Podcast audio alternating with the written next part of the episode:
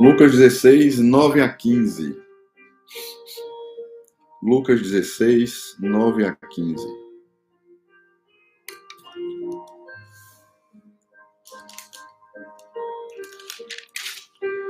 Amém?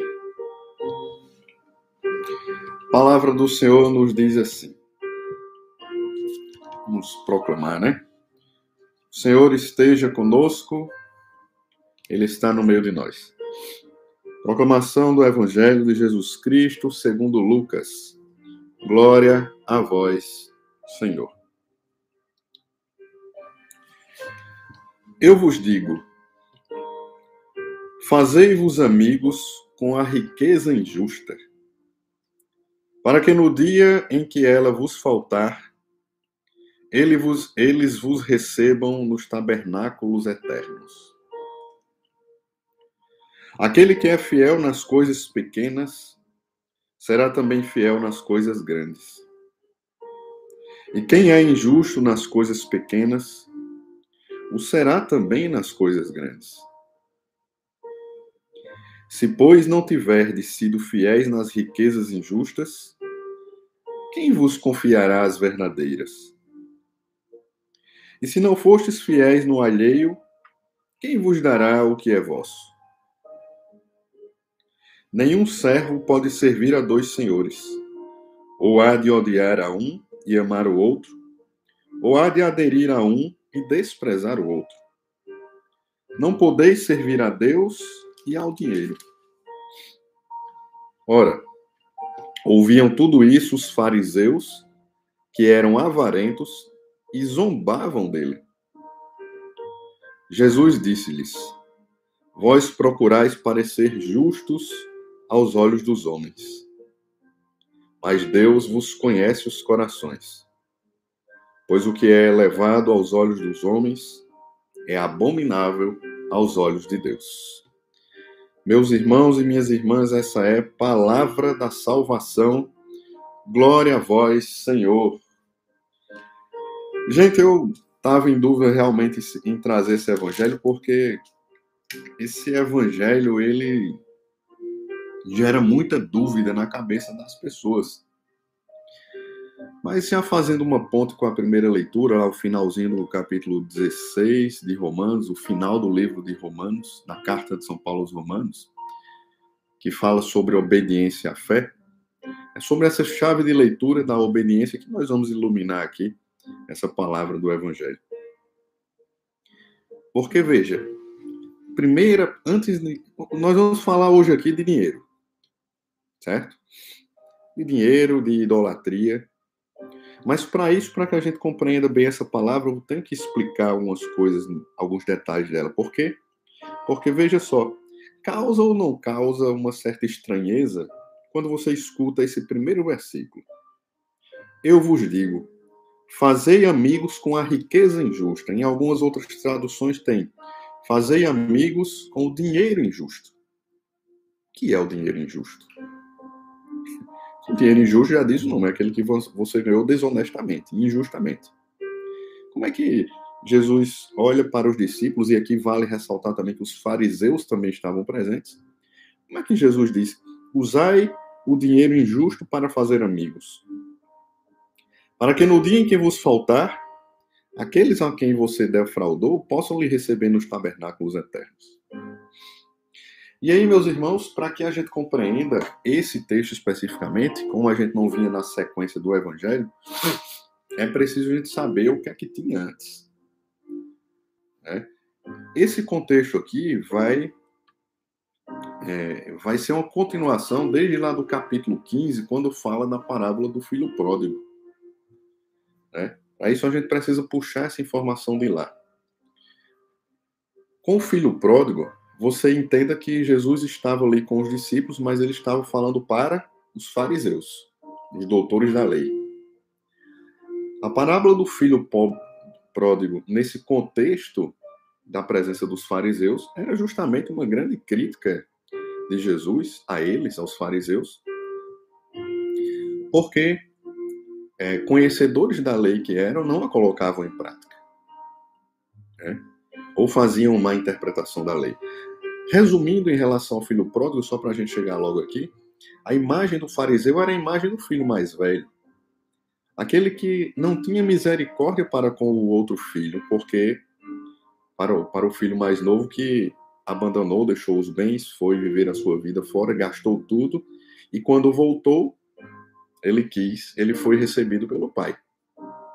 A imagem do fariseu é a imagem do filho mais velho que não quis receber o filho, que ficou zangado, que ficou chateado, que ficou se sentindo preterido. Vem desse contexto. E aí cai justamente na parábola que foi o evangelho de ontem, que é na parábola do administrador infiel, que antecede a esse texto de hoje. Essa parábola do administrador infiel fala que existia um homem muito rico e que esse homem rico tinha um gestor das suas coisas, né? Um administrador. E esse administrador, esse o dono, descobriu que ele estava roubando, estava defraudando, ele estava cobrando um valor a mais dos seus clientes daquilo que ele deveria cobrar, ou seja, era uma propina. Era um caixa 2.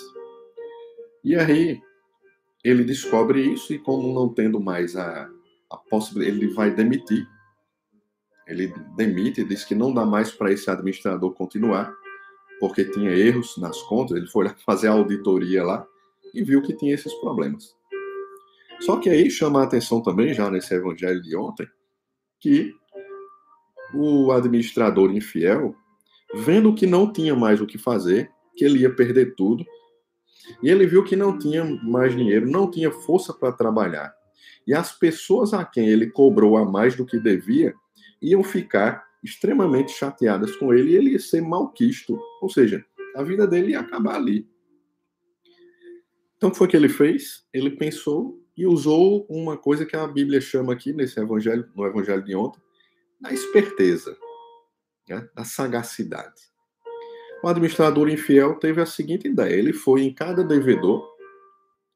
Ah, você me deve, você deve quanto para o meu, o meu, é, para o dono, né, do negócio, para o meu chefe. Você deve quanto? Deve 100. Não, então faça o seguinte: escreva aí na sua dívida, eu lhe dou um desconto, pague só 70. Foi em outro que devia 80, aí não, pague só 40. Por quê? Porque a diferença dos 100 para os 70, os 30 que ele tinha colocado a mais, era justamente o que ele usava para ficar com ele. Era o que ele cobrava a mais e roubava do seu patrão. E também defraudando o cliente. Porque se era para cobrar 70, ele cobrava 100, 30 ficava com ele. Então, ele pegou, usou dessa sagacidade, chegou lá e disse: é 100, então pague só 70. Como que aparentando estar tá dando um desconto e está sendo bondoso com aquele a quem lhe devia. Né?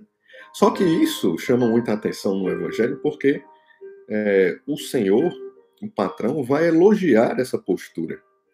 Porque ele, como fez isso, além de ter defraudado, além de ter, vamos dizer assim, perdoado, devolvido aquilo que, que ele tinha cobrado a mais, ele ainda fez o, a imagem dele para ficar de bem com os clientes.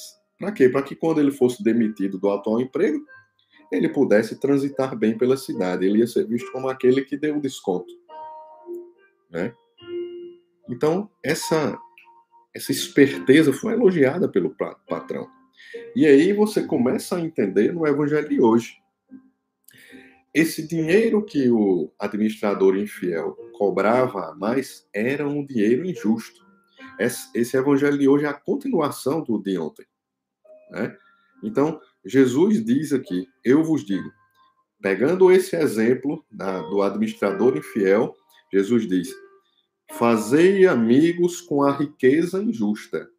Ou seja, não vamos cair aqui é, na como eu posso dizer, na canalice de achar que Jesus está corroborando com as práticas injustas para arrecadar dinheiro, para ganhar dinheiro, sob a justificativa de que você vai usar aquilo para o bem.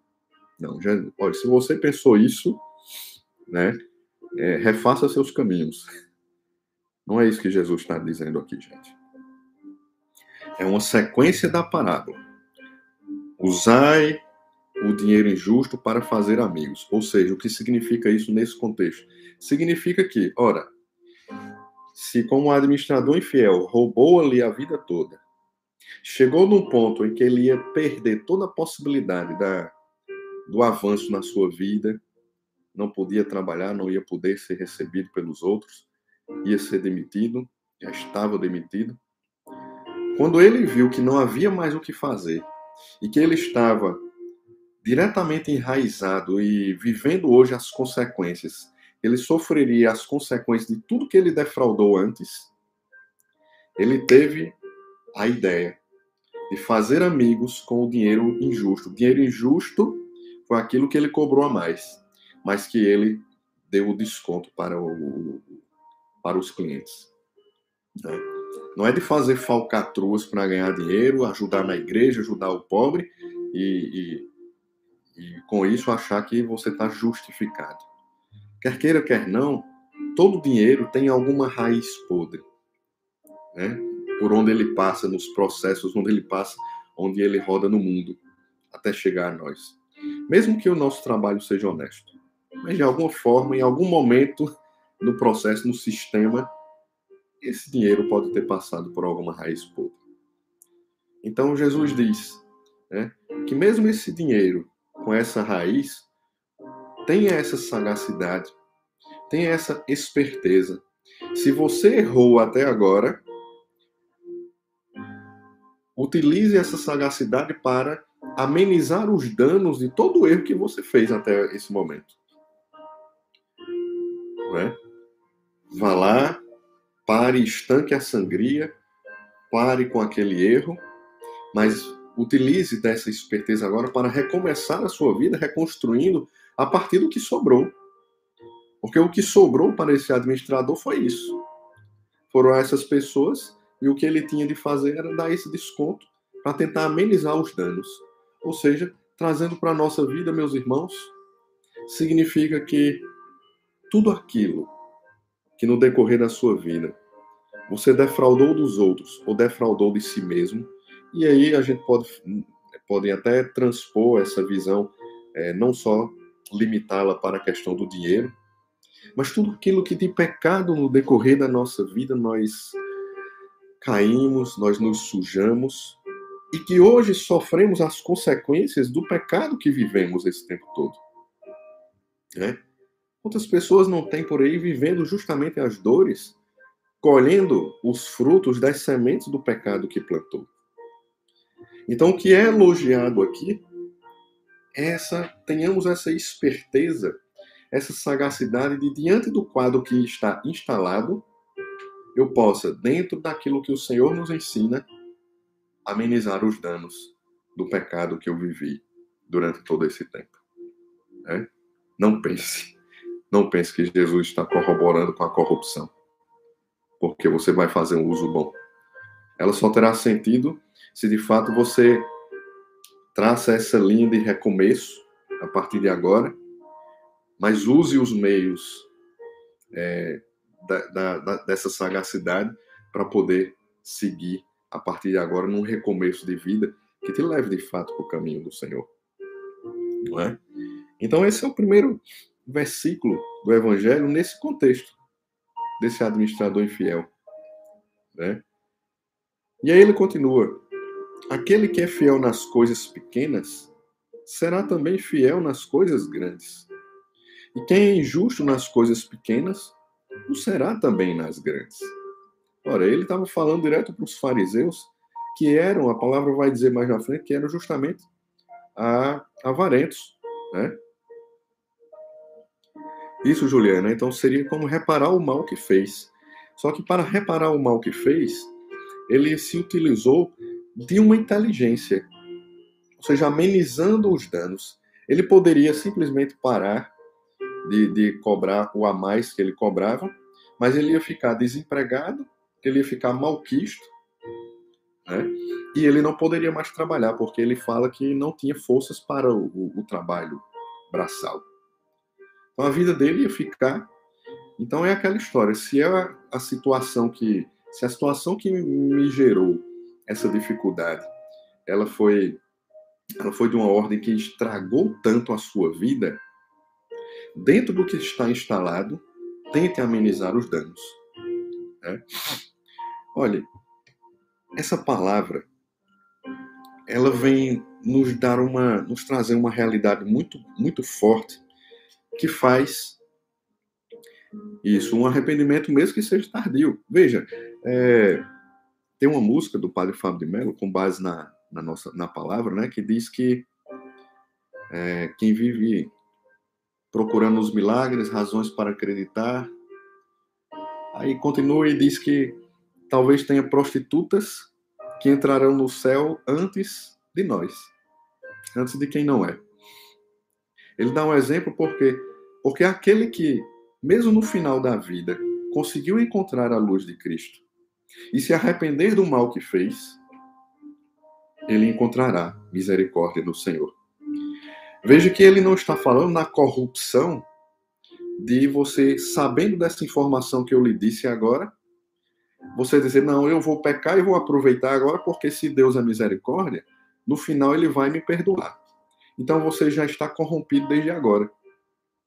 A tua intenção é simplesmente se aproveitar, tentar se aproveitar de uma misericórdia de Deus, achando que a misericórdia de Deus é ingênua, que não te conhece. Você está tramando, na realidade, um caminho de continuar no erro da defraudação, né? no erro do seu pecado. Aquele que viveu a vida toda no pecado, mas não encontrou com Jesus e não fez essas tramóias de planejar né, sorrateiramente esquecendo que, que esquecendo que Deus é justo, né? Ele, ele sem planejar que vai na vida fazendo mal, com base que não no final eu me arrependo, não. O arrependimento não vem assim. O arrependimento em si, ele causa no nosso coração uma dor, um remorso que invade, que, que fere inclusive a nossa alma. Porque ao momento o arrependimento perpassa o momento em que nós é, ofendemos o coração de Deus. Essa pessoa que por acaso planejou pecar a vida toda e se arrepender no final, o arrependimento ele não vem assim, pronto, Senhor, eu estou arrependido. Ele, se ele realmente no final da vida se arrepender verdadeiramente, ele sofrerá as consequências das ofensas que ele decidiu por conta própria fazer ao coração do Senhor. E sem falar que ele estará tão impregnado é, na lama e na sujeira do mundo que dificilmente ele conseguirá enxergar essa luz que é Cristo. Né? Então, nós temos essa possibilidade de fazer esse encontro agora. Né? Amenizar o pecado. Se tudo que amenizar as consequências do pecado, né? Se dentro daquilo que no caso do administrador, roubou a vida toda, o palácio que ele montou, as estruturas que ele montou. Ele viu que errou, se arrependeu, viu que a partir dali ele não teria mais jeito diante de Deus. Ele olhar para o que ele fez e tentar. Tem coisas que nós fizemos no passado que não tem mais como consertar. Mas tem algumas coisas que a gente pode amenizar. E isso vai para todas as áreas da nossa vida, meus irmãos. Tem situações que você viveu no passado que, por exemplo, magoou pessoas, causou um transtorno a uma família ou alguém causou a você por causa de uma mentira, por causa de uma atitude egoísta, por causa de uma atitude errada, né?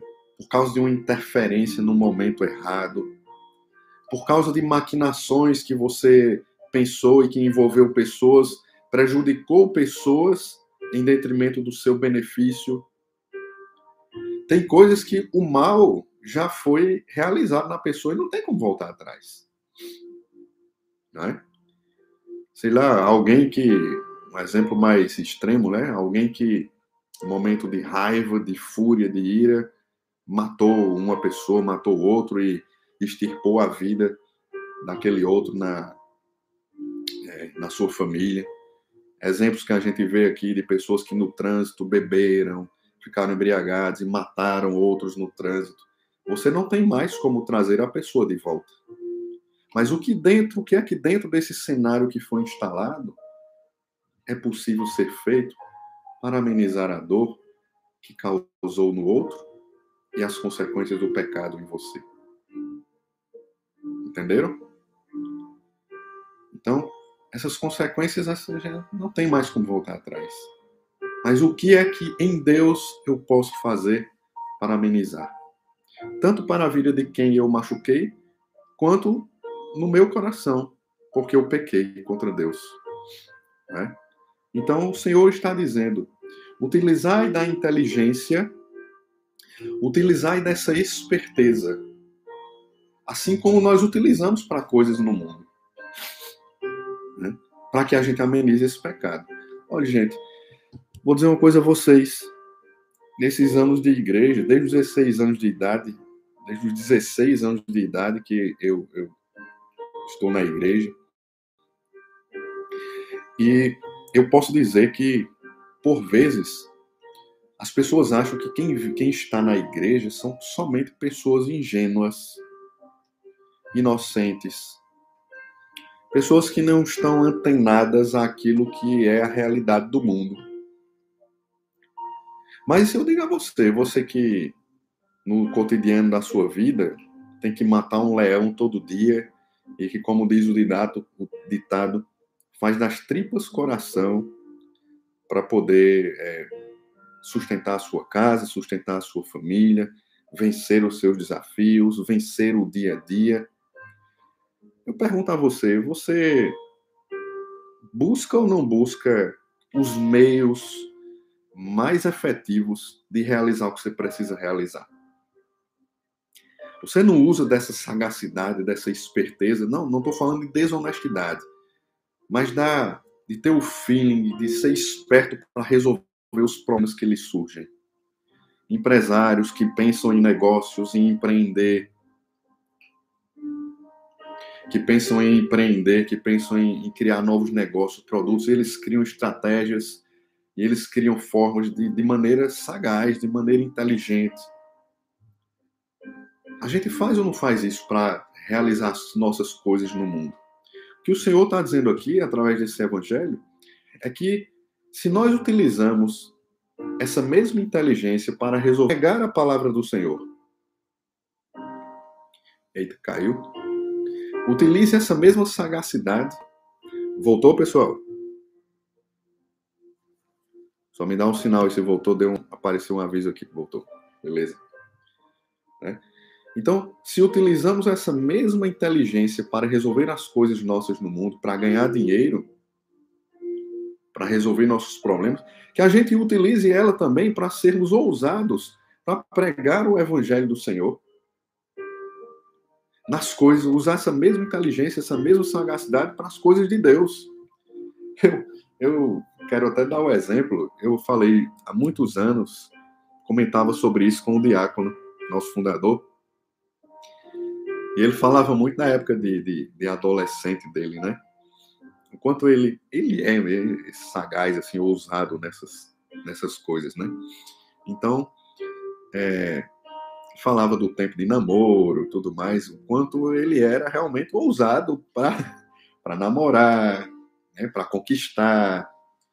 E ele olhava para mim e dizia: Ah, Deus sabe o que faz. Ele não me deixou me perder ali e quis usar essa mesma ousadia para falar dele, para falar do amor a ele. E vou dizer uma verdade a vocês. Eu gostaria muito, em nome de Jesus, que muita gente que eu vejo com uma sagacidade, com uma esperteza diária, defendendo o político, defendendo ideologia, eu queria ver essa mesma sagacidade, essa mesma ousadia defendendo as coisas de Deus pregando a palavra de Deus. Porque eu vejo aí, meu amigo, que é de, de que é de família, de grupo de WhatsApp, de amigos, de amizades que se desfazem, é, famílias que brigam entre si, porque tem um ou outro, inclusive cristão, brigando a unhas e dentes, utilizando os argumentos maiores possíveis para defender um, defender lado A, defender lado B, defender ideologia, como se a vida se resumisse a isso. Né? Queria ver esse mesmo fervor para falar de Jesus para quem precisa ouvir, para servir aquele que precisa, para doar aquilo que falta para o outro, que lhe sobra, e muito mais do que lhe sobra, aquilo que até pode lhe faltar em detrimento em nome do outro. Né? Às vezes a gente vê muito fervor em mostrar coisas que são do mundo, mas a gente não vê a mesma coisa em relação a Deus. É? Então eu queria muito ver ver isso, saber ver essas pessoas utilizando dessa energia, dessa sagacidade, né, dentro da, da igreja. Olha, gente, sabe por que uma das coisas, além da, do carisma em adoração que, que brota, que, que palpita no meu coração, mas tem uma coisa que me agrada muito, muito na nossa comunidade, é que dentro da medida do, do possível, daquilo que nós temos, nós buscamos ofertar o melhor para Deus. Eu escutei, eu escutei uma, uma pessoa é, que não é membro da comunidade, né, admirada com as coisas que nós produzimos na comunidade, porque ela vê que o hambúrguer é o melhor possível, ela elogia as transmissões que a gente faz o Ministério de Música, as pregações, a organização que a gente tem.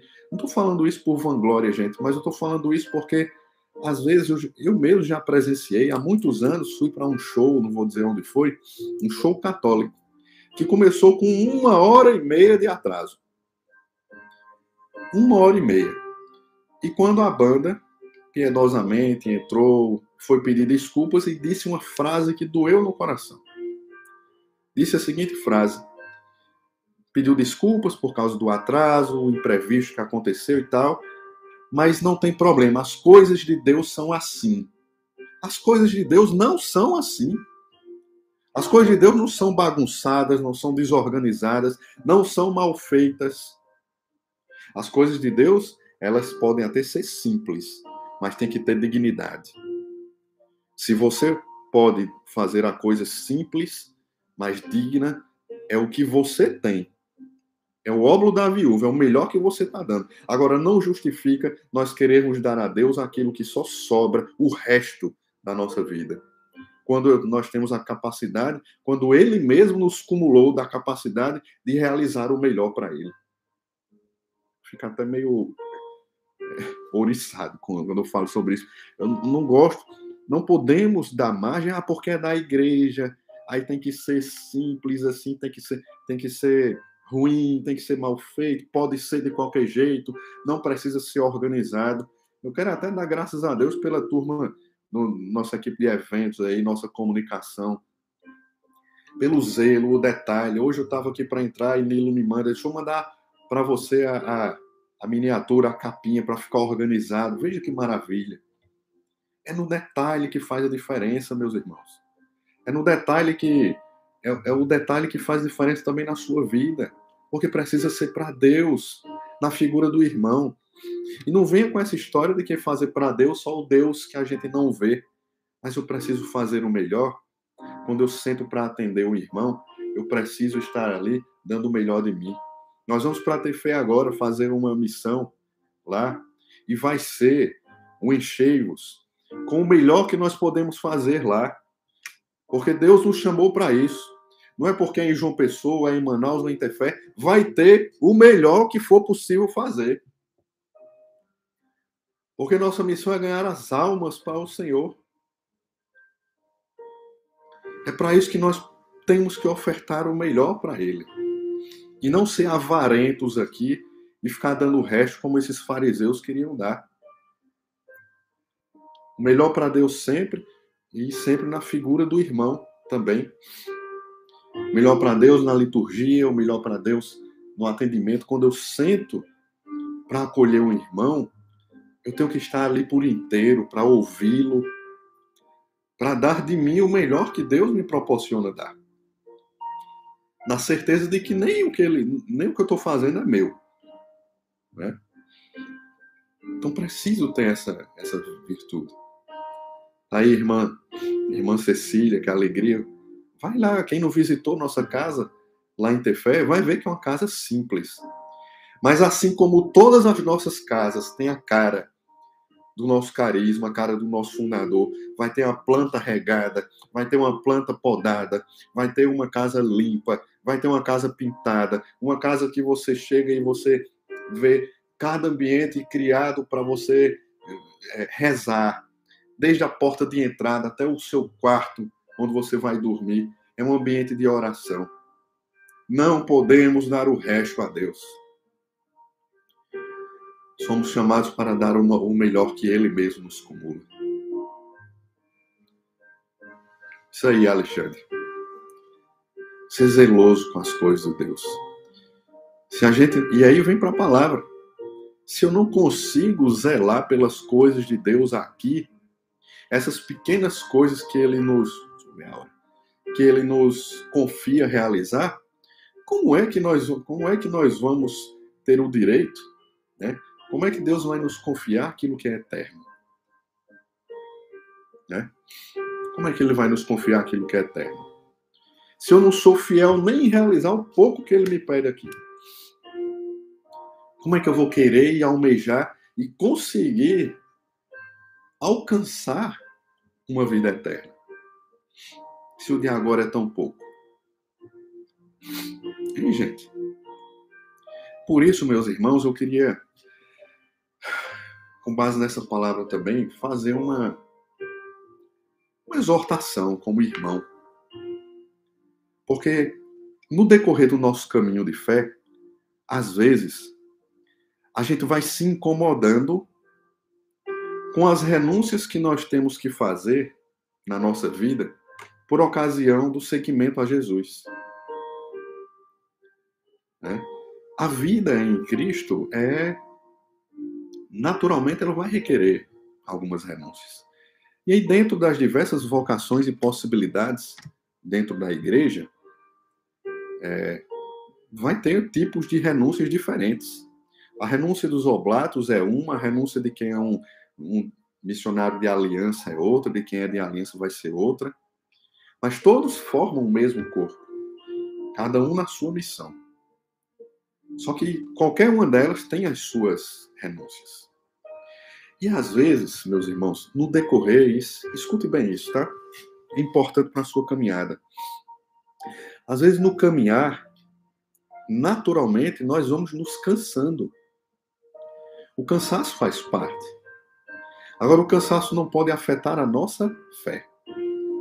Jesus parou para descansar em muitos momentos, apesar de não ter um lugar para descansar. Né? O filho do homem não tem onde repousar a sua cabeça. Mas ele parou e, e convidava, tem as palavras, ele convidando os discípulos para depois do trabalho descansar. Agora, o cansaço e a renúncia não podem abalar a minha fé nem muito menos a minha missão. E aí é quando você vê. Veja quantas renúncias a gente não começa a fazer quando a gente vive tem a, começa na vivência comunitária. Né? A gente já tem aí, ó, tem que fazer uma hora, uma hora de adoração no mínimo, semanal. A gente tem reunião de ministério. A gente tem reunião de vivência na quinta. A gente vai para a missa como um cristão católico, independente de comunidade, tem que ir para a missa no domingo. Aqueles que vão para a missa, não vão para a missa, às vezes tem que ir servir na missa. Aí tem uma escala. Tem os irmãos da Santa Clara que servem lá na, na lanchonete. Aí tem que ir na Terra da Promessa, aí você gasta para ir, porque gasolina. Aí em janeiro você já não se programa mais, porque você tem em janeiro, fevereiro, tem o nosso retiro anual. E antes, mas antes você tirava férias, agora você tem que ir para o retiro anual. Então, veja, essas coisas, elas não podem ser é, obstáculos que venham a abalar a sua fé no comodismo. Sabe por quê, meus irmãos? Porque, veja, não é simplesmente pela caminhada em si. Mas eu lhe pergunto: tem, você acha que você conseguiria ser plenamente feliz vendo o outro sofrer? Quando você, o sábado, né, no vocacional, todo sábado, Raquel tá lembrando aí, renunciar todo sábado. Mas veja, continuando a reflexão, você acha que você conseguiria ser plenamente feliz vendo o outro sofrer e não fazer nada por ele? Você fica ou não fica sensibilizado, por exemplo, quando você vê na rua ou mesmo na televisão, mostrando lá uma criança na África com fome, magra, doente, um terremoto que aconteceu, a fome, é, é, a fome intrínseca ao, ao lugar. É, pessoas sofrendo na rua, como ontem eu voltava do seminário, uma senhora no sinal com uma garrafinha de água por menos da metade, eu, meu Deus, com a plaquinha lá pedindo uma, uma esmola. Graças a Deus tive a oportunidade de ajudá-la ali naquele momento, mas o coração saiu dali apertado. Porque eu sei que aquela ajuda vai resolver aquele momento ali, e é só o que ela tem. Mas o coração sai apertado para aquele que não é egoísta. Porque para quem porque para quem só pensa em si mesmo, não tá nem aí pro sofrimento do outro. Por isso que eu não saio daqui. Porque eu, eu particularmente me sinto assim. Eu poderia hoje ter a possibilidade de, sei lá, morar em outro lugar, de não, de não ver, não participar é, dos sofrimentos alheios. Mas se você está aqui, se você busca de alguma forma seguir a Deus, isso só tem sentido, meus irmãos, por causa do fato de termos que ir ao outro. A comunidade, a igreja, ela não, ela não é um, ela não tem sentido em si mesma. Ela não é uma autofagia que, que existe por si mesma. Ela existe por causa do outro. Se eu estou aqui, se você está aqui, bote na sua cabeça, é porque a partir do serviço a Deus, nós podemos ajudar o outro. Seja nas suas necessidades físicas, humanas, amenizando as suas dores humanas e, com certeza, buscando a salvação da sua alma. Como eu falava ontem, né, sobre, é, sobre a graça, a gente tem a possibilidade de ajudar o outro naquilo que é necessidade física, mas também se chocar porque ele está fora da graça, porque ele está perdendo a alma dele. É? Então, estamos aqui por essa razão.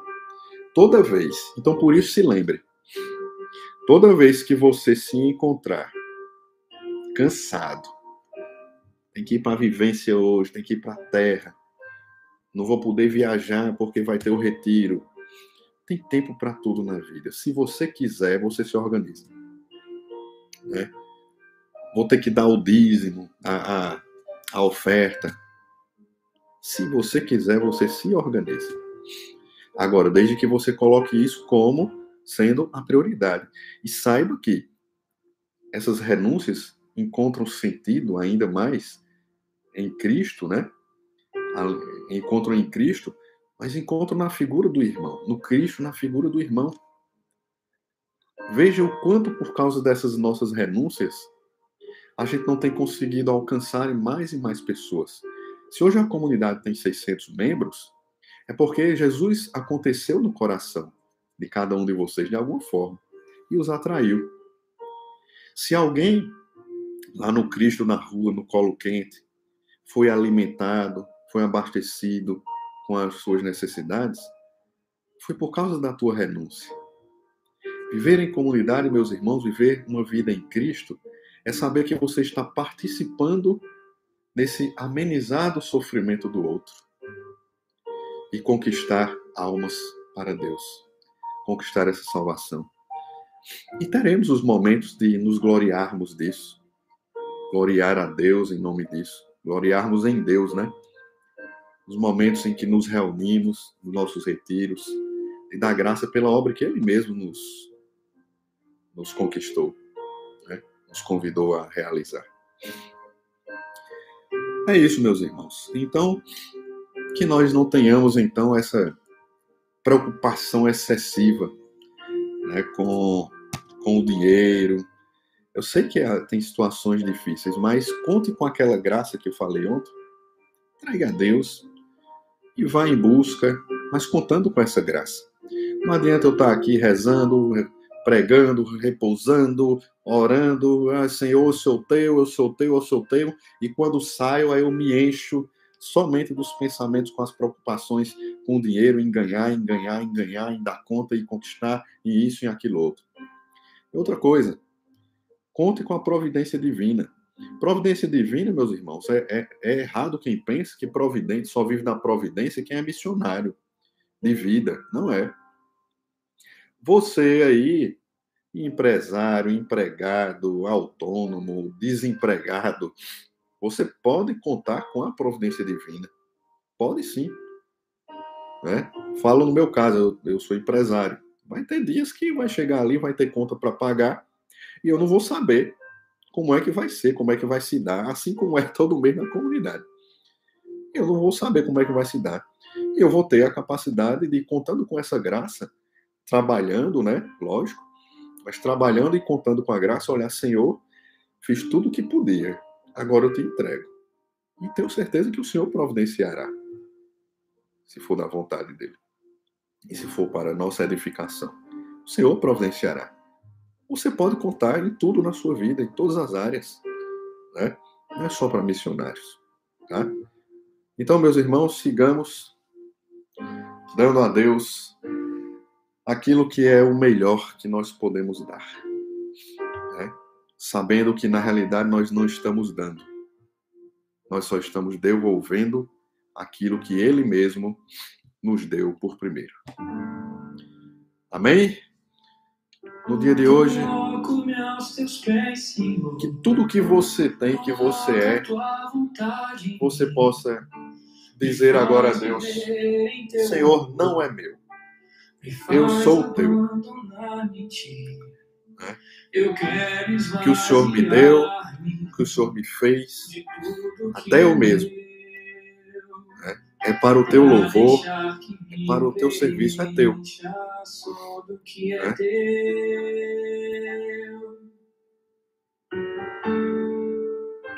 Coloco-me aos teus pés, Senhor. Coloca a tua vontade em mim. Me faz viver em teu amor. É isso que a gente precisa, viver no amor dele. Né? A palavra diz: buscai o reino de Deus e tudo mais lhe será dado por acréscimo. Conto com a providência. E use, use essa capacidade que Deus te deu, a inteligência, para falar dele, para resolver os dramas da sua vida. Entrego o meu coração, é tudo que falta. A maior liberdade é saber que não tenho mais nada, porque sou dele.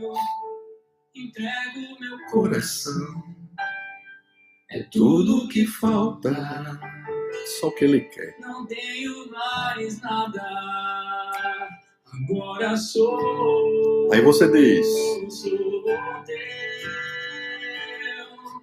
Sou teu apaixonada, abandonadamente teu. Sou teu. Isso, meu Sou teu.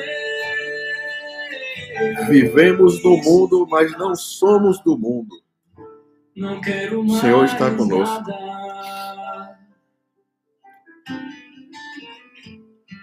Entrego meu coração, é tudo que falta não tenho mais nada. Agora entrega, entrega teu coração para Ele. Entrego meu coração. Para aquele que revelou isso tudo aos pequeninos como nós, possa estar presente essa verdade. Que o Espírito Santo te ajude a colocar essa palavra em prática. Isso aí, Carlos Alberto. Estamos no mundo, mas somos filhos do céu.